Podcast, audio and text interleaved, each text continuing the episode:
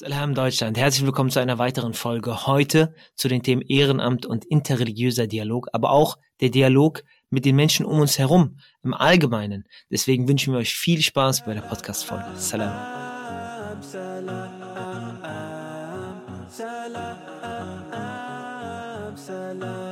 So, Bismillah. Äh, die Aufnahme läuft.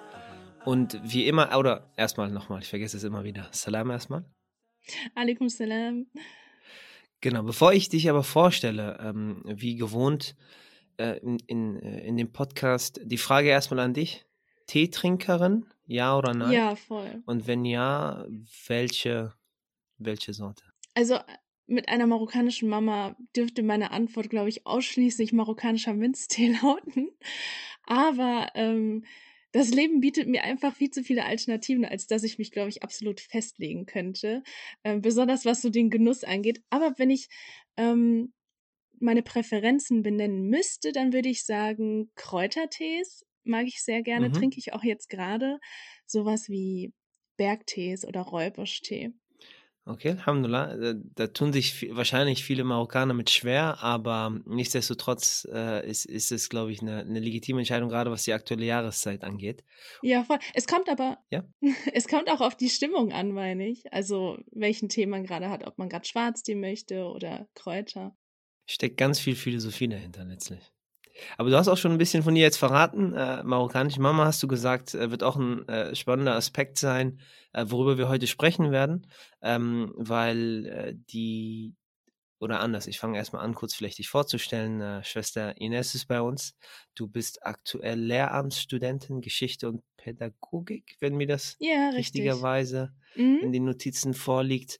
Ähm, bist in verschiedenen Bereichen ehrenamtlich aktiv also ob das ähm, beim Verein ist entschieden äh, gegen Diskriminierung und Rassismus in der mhm. Hochschularbeit. Mhm. Ich glaube, du bist auch bei der Ramsa, also beim äh, Rat äh, der muslimischen Ak äh, Akademiker äh, und muslimischen Studierenden. Und auch bei 3i, äh, wie ich jetzt richtig korrekterweise gelernt ja, genau. habe, also dem Verein für Inklusion und ähm, hast eine breite Palette eigentlich, die du mitbringst. Und ein Aspekt, äh, oder beide Aspekte, über die wir heute sprechen wollen, äh, wurden eigentlich gesagt. Das eine ist das Ehrenamt und B, so ein bisschen dein Background grundsätzlich, mhm. weil äh, wahrscheinlich äh, erkennt man es schon aus dem Titel dann, wenn er dann stehen sollte.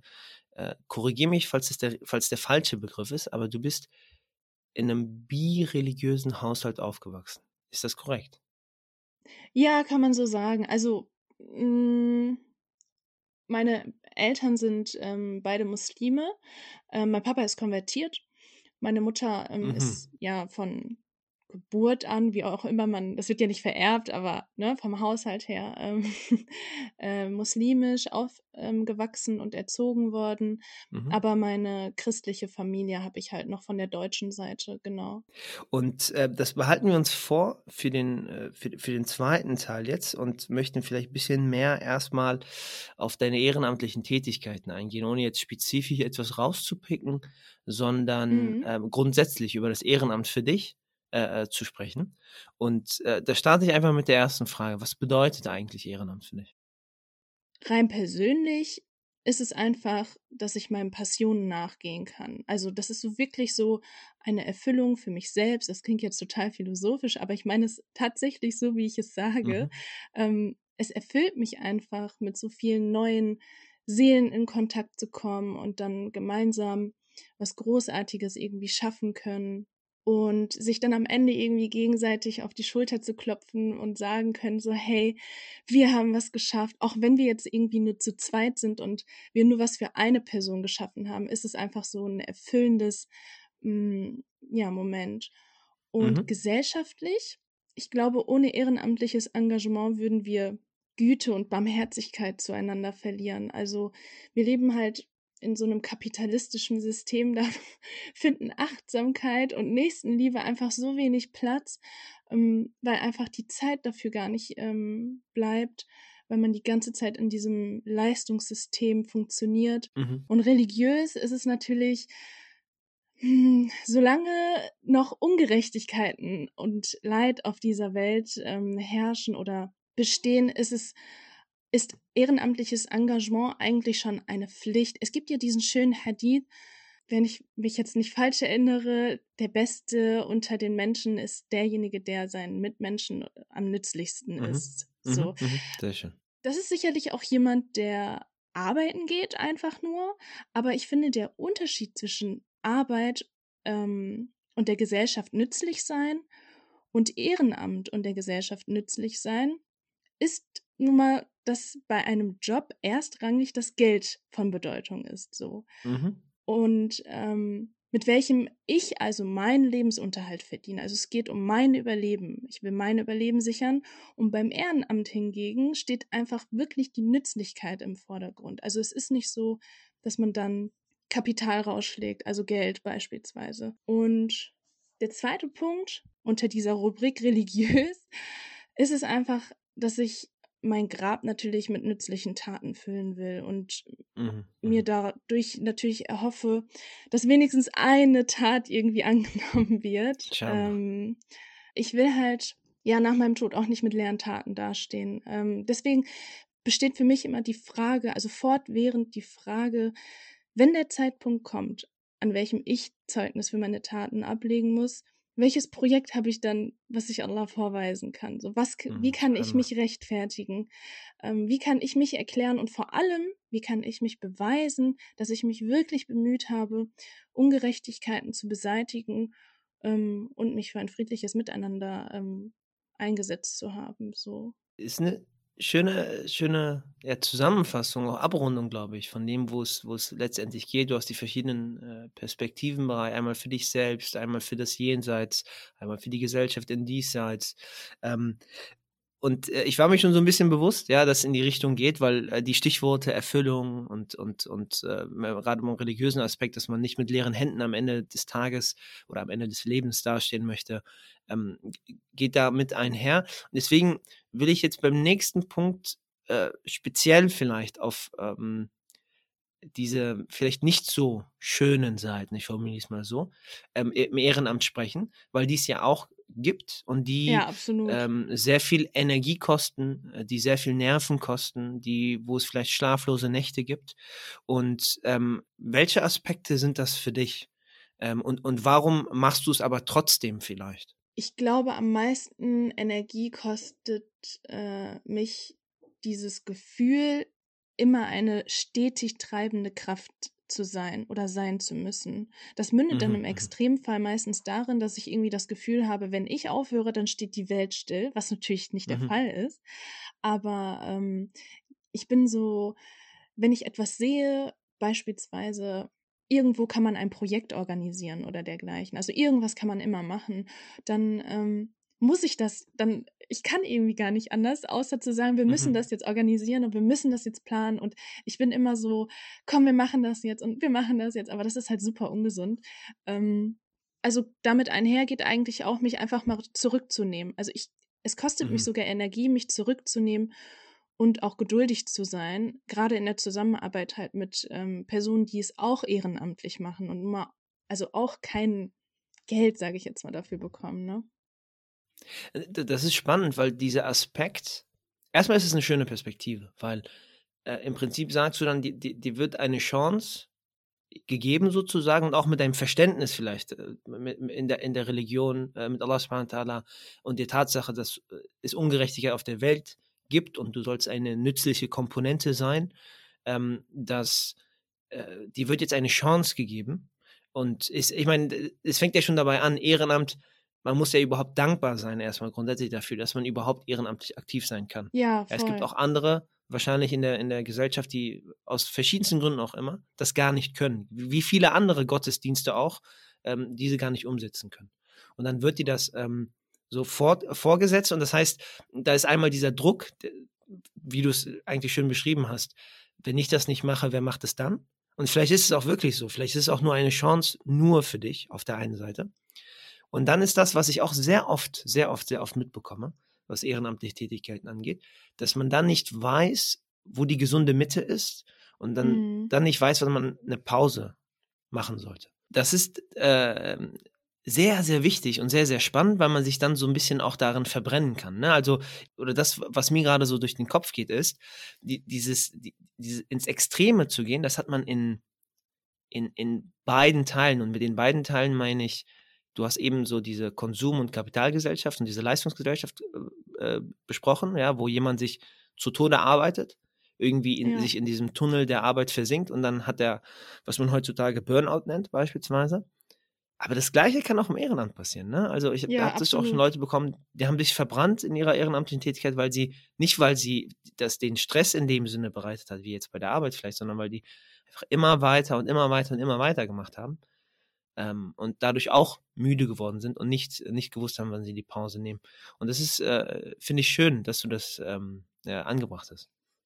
Ja, das ist, also stimme ich dir voll zu. Ich bin auch so eine Kandidatin. Ähm, als ich in der Vorstandsarbeit ähm, der äh, Studierenden, muslimischen Studierendeninitiative war, da waren ähm, ja eine Freundin und ich, ähm, also schon krank, was das Arbeiten anging. Wir haben so Nächte durchgearbeitet, ähm, einfach weil wir so ein großes Ziel ähm, vor Augen hatten und wir das unbedingt erreichen wollten. Ähm, das hatte zum Nachteil, dass man andere Leute überrannt ähm, hat. Ne? Also das ist ähm, dann auch nicht so der, der Sinn der Sache eigentlich ähm, vom ehrenamtlichen Arbeiten. Ne? Da hast du vollkommen recht. Eine Frage jetzt, die, die mir dann einfällt äh, zwischendurch. Was ist deine Erfahrung in den Stationen, die du jetzt äh, durchlaufen hast und auch, auch immer noch drin bist, der, der Geschle Geschlechterverteilung? ich habe immer das Gefühl, und vielleicht ist es nur ein Vorurteil, ist ein, tendenziell immer mehr äh, Schwestern oder Frauen, sage ich mal, in diesen ja. ähm, Gruppen, Organisationen, wie auch immer aktiv. Hast du das auch so empfunden? Äh, ganz unterschiedlich, ehrlich gesagt. Also, wenn ich jetzt alleine nur das muslimische Ehrenamt betrachte, dann sieht man in den Moscheen ganz oft, äh, dass halt vor allem die Frauen ganz viel machen, immer super gesellig sind mhm. und ähm, auch was in die Hand nehmen wollen.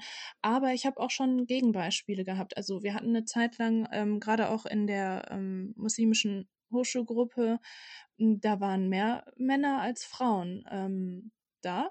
Mhm ist immer die Frage, wer trotzdem dann die treibende Kraft ist. Aber ähm, das würde ich nicht so unterschreiben, äh, dass es hauptsächlich Frauen sind, die was machen. Also man sieht sie vielleicht öfter, ähm, aber ich glaube, im Hintergrund wirken da tatkräftige Männer auch schon mit. Alhamdulillah. Ähm, das, ist nur so ein äh, Vorurteil, was sich bei mir letztlich gehegt ja, hat. Ja. Auch, auch vielleicht mit der Diskussion so ein bisschen, gerade von dem, was du besprochen hast, dieses Thema Leistungsgesellschaft dass sich dann äh, beim, beim, männlichen Geschlecht so ein bisschen einhängt, okay, ich muss für Geld sorgen, ich muss für Arbeit sorgen. Ehrenamt ja, bringt voll. kein Geld. Ja, ja. Und deswegen äh, ist man dann tendenziell nicht so aktiv. Aber ich denke mal auch spätestens, wenn dann wirklich der Arbeitsalltag und der Stress dann anfängt, wenn man voll im Berufsleben drin ist, dann äh, merkt man sowieso ein sehr einschneidendes äh, Ereignis. Ähm, mhm. Gerade was die ehrenamtlichen Tätigkeiten angeht. Weil ich glaube, bis zum Studium und so ein bisschen darüber hinaus bleibt das hängen. Ähm, was denkst du für dich? Ich meine, du bist ja aktuell noch im Studium. Ähm, mhm. Würde es oder könnte es in der Intensität so weitergehen? Wünschst du dir das oder denkst du dir, das ähm, ähm, formuliert sich dann in anderen Tätigkeiten? Ja, das ist ein bisschen schwierig. Also ich habe ja einen pädagogischen Beruf. Ähm, das heißt so, also in Schala äh, werde ich dann einen pädagogischen Beruf ähm, ja durchführen ich glaube, es wird in der Intensität auf jeden Fall abnehmen. Ähm, es steht natürlich dann bestimmt Familienplanung auch an und ähm, meine, also als Lehrkraft arbeitet man ja nicht nur in der Schule, sondern auch außerhalb von der Schule zu Hause. Mhm. Ähm, ich hoffe aber, dass ich mir so weit Zeit einräumen kann, dass ich immer noch ehrenamtlich irgendwie aktiv sein kann. Und selbst wenn es das Geringste ist, ähm, dass man finanziell unterstützt. Also das will ich auf jeden Fall nie aus dem, aus dem Auge verlieren. Mm, und ich möchte auch nicht in so, ja, dieses typische Arbeitsleben verfallen. Aber das ist auch immer eine Kostenfrage. Ne? Also ähm, mhm. kann ich mir das überhaupt erlauben, ähm, ja, weniger zu arbeiten, um meine Zeit dem Ehrenamt zu widmen. Also das ist schon ein Privileg, das man hat. Und auch jetzt aktuell, so viel wie ich ähm, mich ehrenamtlich engagiere und mein Studium nicht durchhasse, liegt einfach daran, dass ich natürlich finanzielle Absicherung habe ähm, und mir eben die Zeit nehmen kann. Und das ist, ja, wie ich gesagt habe, einfach auch ein Privileg. Und natürlich bin ich auch dafür sehr dankbar, Alhamdulillah. Alhamdulillah. Ich meine, das trifft es gut. Du hast auch gesagt, es ist eine, ist eine Kostenfrage. Ne? Ähm, weil dann irgendwann mal, ja. hab das Gefühl, auch wenn man gar nicht mehr dann das so vor Augen hat, aber irgendwann muss man sich dann fragen, ähm, das, was mich jetzt diese Zeit kosten würde, beispielsweise nicht zu arbeiten, weil man vielleicht eine geringere Arbeitszeit hat, wenn das überhaupt möglich ist, ja, je nach Stelle, wo man da ist, ähm, ob das wertvoller ist als das, was man zurückbekommt. Mhm. Weil das ist ja dann auch eine ja. spannende Frage, ne? Was, was gibt das Ehrenamt einem äh, zurück, mehr oder weniger? Ja. Oder ob es die Erfüllung ist, das Empfinden oder auch die, der Gedanke an das Jenseits, die Investition dahin. Und ich glaube, sehr oft, sehr oft, äh, gerade wenn jemand dann frisch an, wie beim Studium auch, man fängt an zu studieren, man hat gar keine Ahnung eigentlich, was man machen soll. Dann fängt man an zu arbeiten, dann hat man auch keine Ahnung, was man machen soll, dann ist man überwältigt von dem Gefühl und dann ja. blendet man viele Sachen plötzlich aus. So, deswegen äh, habe ich es auch öfters gesehen, dass dann Leute irgendwie von nicht vom Erdboden verschluckt wurden, aber so, so ungefähr, ähm, wenn, das dann, wenn das dann so angefangen hat. Aber ähm, gibt es eine Sache, eine Komponente, ähm, wenn du, falls du sie herauskristallisieren kannst, die, die du niemals eintauschen wollen würdest, was dir das Ehrenamt gibt? Ich glaube, ich würde einfach sagen, die Begegnung mit den Menschen. Ähm, mhm. Weil, wenn ich mir vorstelle, jetzt nur in meiner Bubble von Studium und Arbeit leben würde oder später auch nur Arbeit, das würde mich, glaube ich, irgendwann langweilen. Ich bin sowieso so ein Mensch, der super schnell gelangweilt ist. Ganz schreckliche Eigenschaft. Aber ähm, ja, es ist tatsächlich die so inspirierende Begegnungen mit Menschen.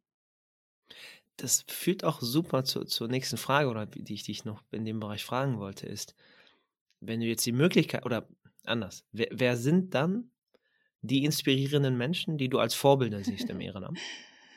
Ja, ich muss sagen, ich habe ähm, ich habe gar keine spezifischen großen Persönlichkeiten so als Vorbilder, aber ähm, es sind tatsächlich die Leute, mit denen ich zusammengearbeitet habe, also mit denen ich, mhm. ich würde schon sagen, die Ehre hatte, zusammenzuarbeiten.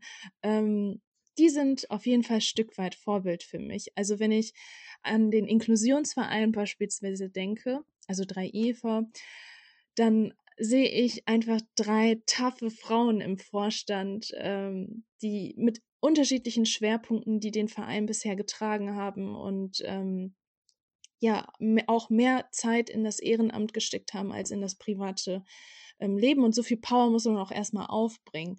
Genauso wie in der ähm, im Ehrenamt ähm, an der Uni, also in der muslimischen ähm, Hochschulgruppe, das ganze Vorstandsteam. Ähm, wir hatten auf jeden Fall auch voll die Krisen gehabt und ähm, jeder hat so durch seine Stärke dazu beigetragen, am Ende doch so ans Ziel zu kommen. Und ähm, ja, mit solchen, solche Personen sind für mich ähm, immer ein Stück weit auch Vorbild. Alhamdulillah, Alhamdulillah. Das sind dann auch Freundschaften, die sich, glaube ich, äh, bilden, an die man dann ja, äh, gerne zurückschaut äh, und, und äh, auch dran festhält.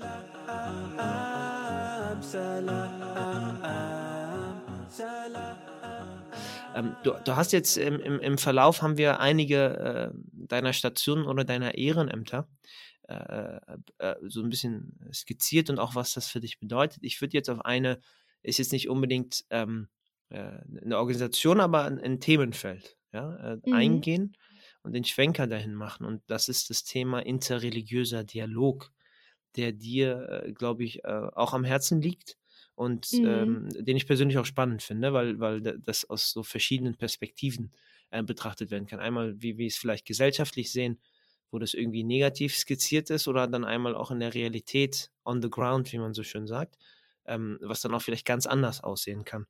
Und bevor wir vielleicht dort einsteigen, die, die grundsätzliche Frage wieder an dich. Ähm, was ist interreligiöser Dialog für dich oder wenn wir jetzt quasi darüber sprechen? Ja, also so ganz grob definiert, interreligiöser Dialog wird oder auch Dialog der Religion ist einfach ähm, ja so die Beschreibung für einen respektvollen Meinungsaustausch von verschiedenen Religionen. Mhm. Zu unterscheiden von intrareligiöser Dialog, das, die Diskussion hatte ich voll oft. Intrareligiöser Dialog ist der Dialog zwischen den Konfessionen innerhalb der eigenen Religion, was eigentlich auch mal äh, in Angriff genommen werden sollte, also intensiver. Ja, aber interreligiöser Dialog, also einfach der Religion zwischen den verschiedenen Religionen. Okay, und äh, klassischerweise kommt dann äh, das Judentum, das Christentum, äh, der Islam natürlich nicht nur beschränkt auf die, aber äh, wenn man jetzt quasi das benennen sollte und intra wäre qua quasi jetzt innerhalb der muslimischen äh, ja, genau. Religionsgruppen sozusagen der Dialog. Okay. Und ähm, vielleicht auch direkt daran anknüpfend, ich meine, wir hatten eben schon, du hast einen Kontext, ja, warum mhm. das auch vielleicht bei dir einfach ein Thema sein kann, weil es für dich äh, präsent war in, in, in deiner Jugend. Ähm, aber äh, ist dir das, äh, oder warum ist dir das wichtig? Ist das ein entscheidender Faktor oder sind auch andere, andere Aspekte, die da eine Rolle spielen? Religion spielt in meinem Leben einfach eine bedeutsame Rolle und ist auch oft Ausgangspunkt meiner Entscheidungen. Also für, ist für mich ein Werkzeug, um die Welt um mich herum zu verstehen. Ähm, das ist für viele andere auch der Fall, aber eben aus einer anderen Perspektive. Im, ich glaube aber, im Kern streben wir Menschen irgendwie alle nach demselben. Also unabhängig dieser mhm, Religionsunterschiede, mhm, ähm, ja. glaube ich, dass wir alle nach Gewissheit und Verständnis streben. Also die Welt zu verstehen, mich zu verstehen, mich in dieser Welt auch zu verstehen. Und das ist ähm, ja durch Religion eben möglich. Mhm diese Gewissheit und dieses Verständnis erreiche ich aber eben nicht, wenn ich nur in meinem Käfig bleibe. Ne? Ähm, der Islam jetzt beispielsweise ist ja auch geprägt von seinen Vorgängern und wir leben auch einfach nur mal nicht alleine auf dieser Welt. Ähm, also ist es irgendwie auch schon unausweichlich, ähm, dass ich mich mit anderen Religionen auseinandersetze. Alleine schon, um für mich persönlich zu überprüfen, ob mein aktuelles Religionsverständnis halt vom Islam beispielsweise auch korrekt ist oder ob das vielleicht korrigiert werden müsste.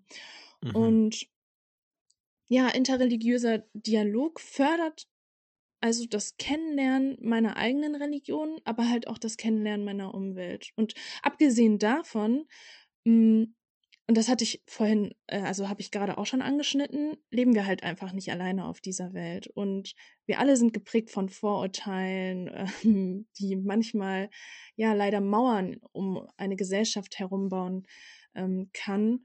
Und somit ist interreligiöser Dialog eben auch ein Mittel, um einander näher zu kommen und eben diese Vorurteile abbauen zu können. Ne?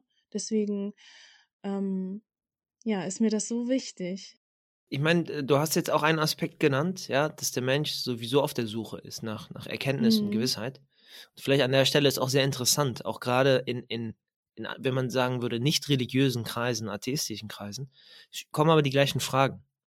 wenn ich ja, jetzt ähm, äh, das Buch Café am Rande der Welt spre äh, spreche, dann äh, für die, die, die, die es nicht kennen, ist ein sehr bekanntes Buch, was irgendwie so fast jedem empfohlen wird, wo es wirklich darum geht, man muss seinen Sinn finden im Leben, ja. Mhm. Und das ist voll spannend. Also e, egal, ob jemand eine Sache annimmt oder ablehnt, in dem Fall Gott äh, oder Allah in, in, unserem Fall, äh, die, die, Frage bleibt trotzdem bestehen, warum bin ich auf der Welt? Eben. Ja, ja. ja, wofür bin ich hier? Was ist mein Zweck? Was ist meine Erfüllung? Was ist mein Sinn? Und das ist das, was du sagst, dass dies, was im Menschen intrinsisch vorhanden ist, die Suche nach der Erkenntnis. Ähm, ähm, und die ist dann halt eben mit verschiedenen Farben, ja, letztlich gefüllt. Genau, das ist das.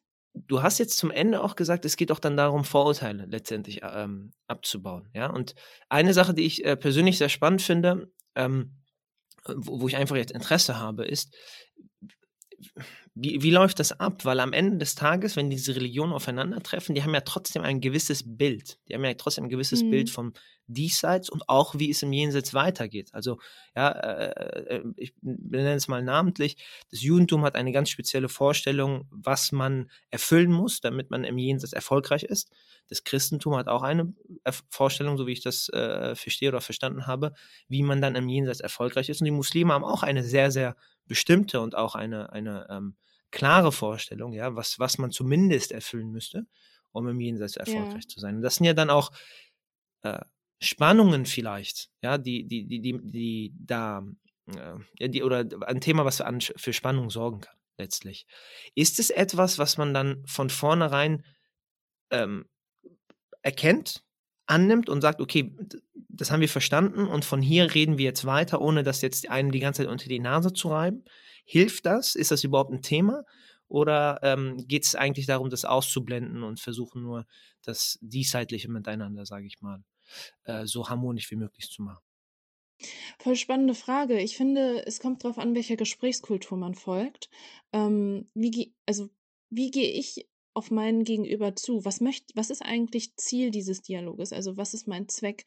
Ähm, will ich jetzt darauf pochen, dass wir ja Unterschiede haben und ähm, ich dich unbedingt davon überzeugen will, dass ähm, aber meine Vorstellung richtig richtiger ist vom Leben, ähm, mhm. das ist natürlich nicht die richtige Herangehensweise und das also auch nicht in einem privaten Gespräch. Ähm, es geht ja eben in äh, diesem Dialog um Annäherung, aber natürlich auch nicht, was du angemerkt hattest, um die Ausblendung von Unterschieden. Ähm, das soll ja eben nicht sein. Das ist ja auch dieses, ähm, wenn man einer demokratischen Gesprächskultur folgt, dann akzeptiert man eben parallel bestehende ähm, ja, Meinungen und Vorstellungen vom Leben, abgesehen davon, dass man im Glauben ohnehin nicht ähm, absolut sagen kann, dass äh, ja, wie die Vorstellung von ähm, Himmel und Hölle oder so aussehen. Ne? Also das ist ja etwas, ähm, ja, was nicht äh, greifbar ist einfach für uns Menschen. Ähm, und deswegen sollte man sich daran eh nicht aufhängen, meiner Meinung nach. Ähm, es geht ja vielmehr darum, wie ich hier auf dieser Welt lebe und ähm, was Ziel und Zweck ist. Ne? Also ich möchte ja Gemeinsamkeiten finden oder wenn ich Unters Unterschiede, äh, Unterschied Unterschiede finde, zu schauen, was kann ich, was kann ich für mich persönlich daraus ziehen? Gibt es das vielleicht bei uns auch? Ähm, warum siehst du das so? Woher kommt denn diese Erkenntnis? Also einfach dieses Verstehen voneinander, ohne dass man sagt, okay, ich nehme es jetzt auch an. Ähm, dazu ist ja keiner gezwungen. Aber das Annehmen von verschiedenen Perspektiven, ich glaube, das ist eigentlich essentiell das führt ja dann, wenn ich jetzt, das führt ja auch dazu, dass ich, ähm, dass ich jemandem Respekt gebühre, ne? Also das ist dann quasi so die Folge dessen. Und ich meine, Schöneres gibt es eigentlich nicht. Ähm, ja, schön gesagt. Das ist für mich nur so spannend, weil ich, ich hätte mich dann immer gefragt, ich war jetzt in diesem Dialog nicht wirklich aktiv. Ähm, und, und dann fragt man sich, äh, benennt man den Elefanten im Raum? Kurz oder nimmt man das einfach implizit an? Ich, ich habe eine interessante Story dazu, ähm, wie es äh, interreligiöser Dialog auch schief gehen kann. Ähm, mhm. Davon hört man ja oft nichts. Das war ein Oh, das war super unangenehm. Und zwar, ähm, ich erkläre mal kurz den Hintergrund. Ähm, an unserer Universität in Paderborn haben wir das ähm, ZEC, das Zentrum äh, für komparative Theologie und Kulturwissenschaften. Und unter darunter ähm, fallen eben auch jüdische Studien, äh, die, der ganze christliche Bereich und auch das Seminar für islamische Theologie. Und von diesem ZEC ähm, wurde, wir haben einen Raum der Stille an der Universität, der genutzt werden kann von den ähm, religiösen Hochschulgruppen, aber auch von den sportlichen Aktivitäten irgendwie. Mhm. Und da findet einmal im Semester oder einmal im Jahr, ich bin mir nicht mehr ganz sicher, ähm, findet ein Treffen statt ähm, von ähm, den Person, also von den Gruppen, die diesen Raum nutzen. Und ähm, ja, es hat so eine, ja, ich, Andacht kann man sagen, ähm, stattgefunden. Und jede Gruppe durfte was vorstellen, also ein Gebet oder mhm. ähm, eine Geschichte oder was auch immer aus dem eigenen Kreise quasi. Und dann war das so, mh, hm, wir haben, glaube ich, ähm, dies, also als muslimische Hochschulgruppe die Sura Fatiha, glaube ich, ähm, rezitiert und erklärt und äh, Annäherungspunkte gesucht. Und ähm, aus der christlichen Hochschulgruppe wurde ein, ein Brief vorgelesen. Ich kann aber leider nicht mehr genau sagen, um welchen es sich genau handelt. Und es war zum allerersten Mal die jüdische Professorin dabei. Ähm, also wir haben keine jüdische mhm. Hochschulgruppe mhm. an der Uni. Die ähm, eine christliche Theologin an unserer Uni hat die jüdische Professorin auch eingeladen und sie war zum allererst, also wirklich Premiere. Wir haben uns so gefreut, dass sie dabei ist, ähm, weil wir auch gerne eine, Pers eine jüdische Perspektive mit ähm, einbringen wollten. Mhm. Und dann war das leider so, dass der Brief, der vorgelesen war, äh, wurde hm, antisemitisch ausgelegt wird äh, in jüdischen ähm, Kreisen oder so. Und das wusste, das war ein Student, der das vorgelesen hat und der wusste das nicht. Und ich dachte mir einfach, oh mein Gott, was passiert hier gerade? Und die Professorin war sie war total bestürzt irgendwie und ähm, war total aufgelöst und sagte dann, ja, das kannst du doch nicht einfach jetzt so vorlesen und also es war super dramatisch irgendwie und ich dachte nur so, ich wusste gar nicht genau, worum es ging. Ähm, also ich, ich kannte die Geschichte und den Kontext überhaupt gar nicht und äh, dann gab es eine große Diskussion zwischen der Prof zwischen der christlichen Professorin und der jüdischen und es war einfach nur ein Drama und sie ist dann einfach gegangen und ähm, mhm. es hat dann am Ende ja war dann also das Ende war einfach super unangenehm und wir sind alle total bedrückt da rausgegangen und das zeigt dann wiederum wie sensibel wir auch mit bestimmten Texten umgehen sollen. Das war natürlich nicht die Absicht ähm, des Studenten, das ist klar. Aber es, ist so eine Frage gerade auch in dem Feld. Ich meine, schwer abzuwiegen. Ne? Ich meine, äh, sicherlich hat er hat ähm, das nicht gewollt. Mm, aber das dann in so einem äh, Kreis, gerade wenn jemand so nahe tritt, ja, und ich glaube, das ist ein Verständnis, was man haben muss. Ähm, ist auch einer der Gründe, warum wir wahrscheinlich in unserer Religion uns nicht lustig machen sollten über andere Religionen. Mhm. Äh, damit auch genau dieses, äh, das, was man äh, auch erwartet quasi von einem selbst, dass äh, über die eigene Religion sich nicht lustig gemacht wird, weil es eben so nah dran ist, weil es so, so heilig ist auch am Ende des Tages ist, ist, ein, ist ein schwieriger Pfad, ja, ähm, und, und ist spannend. Das ist auch ähm, interreligiöser Dialog, ne? Also ähm, da, ich, Lernen funktioniert nicht immer nur durch Blümchen. Ne? Also ja, richtig. Das ist ein, das ist ein gutes Bild. Gibt es denn aber in, in, dem, in dem Kontext äh, jetzt von deiner Tätigkeit auch eine schöne Erfahrung? Ähm, etwas, wo du äh, zurückblickst und sagst auch vielleicht, ja, das war es auf jeden Fall wert ähm, und, und, und so einen Moment heraus, äh, um, um so einen Moment herauszupicken? Ja, es gibt so viele schöne Momente. Also die schönen Momente überwiegen auf jeden Fall ähm, als äh, nicht schöne Momente. Hm. Ich kann eine Aktion rauspicken aus äh, dem Jahr 2019 im April. Äh, ich weiß nicht, ähm, ob dir das präsent ist. Es gab während ähm, des christlichen Osterfestes einen Terroranschlag in Sri Lanka. Bei dem sind ja, irgendwie 250 Menschen ums Leben gekommen und ich glaube fast 500 oder so, also fast 500 Menschen wurden verletzt. Ähm, und das Dramatische an dieser ganzen Sache war, dass ähm, ja Kirchen und Hotels angegriffen wurden und ja, das hat uns ähm, in der Community so mitgenommen und so erschüttert, weil diese Geschmacklosigkeit äh, aus so verschiedenen Ebenen ähm, einfach so schrecklich war. Ähm, mhm. Also allein, an, alleine ein Anschlag natürlich, aber dann auch noch in diesem Kontext und in diesem Rahmen eines ähm, heiligen Festes ähm, war einfach super verstörend. Und dann hatten wir uns mit einigen ähm, Mädels zusammengeschlossen und haben Blumensträuße gebunden und sind dann hier in Paderborn die Kirchen abgeklappert. Und in Paderborn gibt es echt viele Kirchen.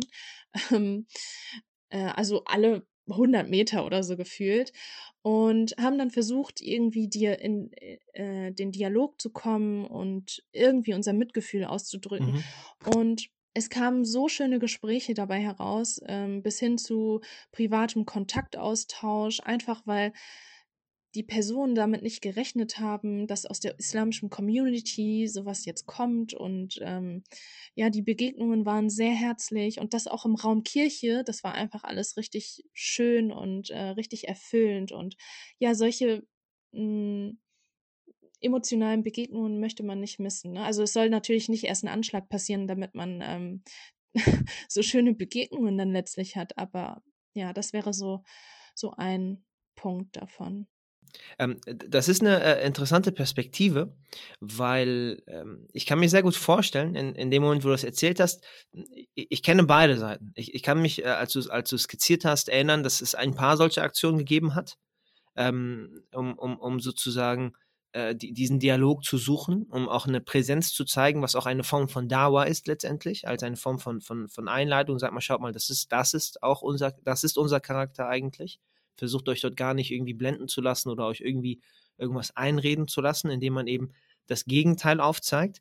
Ich kenne aber auch dann die andere Seite, die sich dann, die, die ähm, vielleicht in so einer Aktion äh, äh, in Anführungszeichen Schuldaufnahme dieses, man muss sich distanzieren, man muss irgendwas machen, ja. Aber ich glaube, Ja. die, die, die Feinheit, die Feinheit da drin ist, dass es gerade nicht darum ging. Ich glaube, es ging darum, gerade aus dem Kontext Eben. und die Tätigkeiten, die ihr nachgegangen seid, eben ein, ein, einfach ein Zeichen sozusagen zu setzen. Und beide Punkte haben zu ihrer Zeit und in ihrem Raum äh, letztendlich ähm, äh, die, die, die Legitimität. Das wollte ich nur mal erwähnen, weil ich, weil ich mir sehr oder sehr oft auch in Diskussionen dann äh, verstrickt bin oder kenne, ähm, wo das, wo diese Meinungen vertreten sind, äh, aber die, diese Meinungen auch Hand in Hand gehen können, meiner Meinung nach, weil sie haben Genau. beides hat den, den legitimen Raum, die legitime Zeit und den legitimen Ort, das, das durchzuführen. Und das ist das, was wir sehr oft, glaube ich, tun, im, was du dann vielleicht meintest, auch zu Beginn, im intrareligiösen Dialog, so ein bisschen dann aneinander vorbeireden, ne? dass wir Ja. ähm, da auch verstehen müssen, was ist denn die Intention und die Motivation von einem dahinter,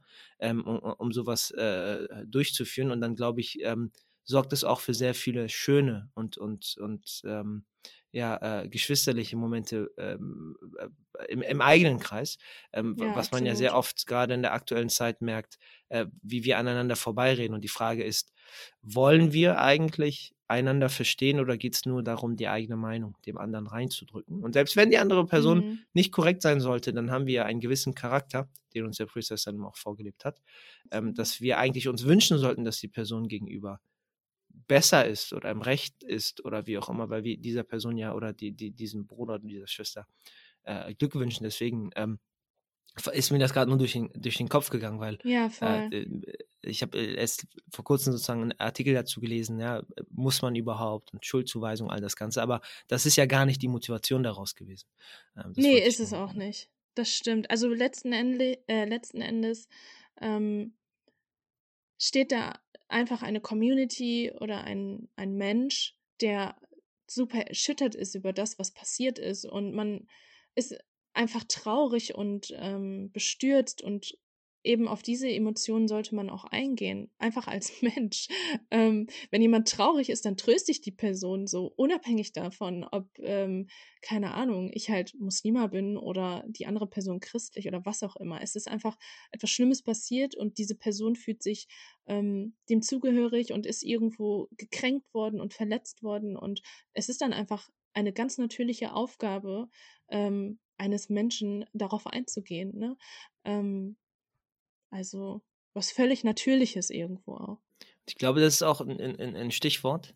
Ähm, vielleicht, weil ich, wir hätten jetzt äh, Punkte über, über ähm, äh, die ich jetzt äh, weiter sprechen würde. Mhm. Aber der, dieser letzte Aspekt, denke ich, äh, ist, ist in der heutigen Zeit, gerade auch, wo man ja die letzten Wochen, Monate isoliert war, äh, isoliert auch wird durch die Technik leider, die man hat, wo man denkt, man ist vernetzter denn je, aber lokal ist man überhaupt nicht mehr vernetzt. Äh, man kennt seine eigenen Nachbarn nicht mehr. Ähm, äh, und, und diese grundlegenden charakterlichen Eigenschaften, die wir auch vorleben sollten, ähm, leben wir einfach nicht mehr aus, weil unser Nachbar ist unser Kontakt auf WhatsApp oder, oder Instagram. Ja, Ähm, wenn überhaupt, ne? wenn überhaupt, richtig. Und äh, deswegen auch gar nicht die Möglichkeit haben, auf diese Emotionen einzugehen, ja, und, und, und da einfach diese natürliche, und äh, da schließt sich dann auch der Kreis, vielleicht äh, mit dem, was du anfänglich gesagt hast, und zwar, was du im Ehren empf- empfindest, ähm, die, die eigene Er- Erfüllung oder die eigene Suche Mhm. sozusagen zu stillen. Äh, es sind tausende Menschen um uns herum, tagtäglich, die wir gar nicht mehr beobachten, weil wir wahrscheinlich dieses Smartphone vor den Augen haben, die auch auf dieser Suche sind. Zumindest nach ähm, Begegnungen, ne? Richtig. So. Und, äh, und äh, vielleicht ist, sind es eigentlich die Begegnungen mit uns, ja, die, die da auch letztendlich gesucht werden. Und ähm, da hilft Dialog. Ja, ich meine, Dialog schadet äh, Ja. dahingehend nicht, zuhören schadet dahingehend nicht, selbst wenn es auch am Ende des Tages äh, nur sich ähm, das Leid anhören ist von jemand anderen. Ähm, davon könnten Absolut, wir in der ja. heutigen Zeit, glaube ich, gerade mehr gebrauchen. Ja, schöner Abschlusssatz, definitiv. Dann würde ich an der Stelle ähm, äh, quasi beenden und äh, Mhm. Salam sagen. ja, alaikum salam. salam, salam. sunlight.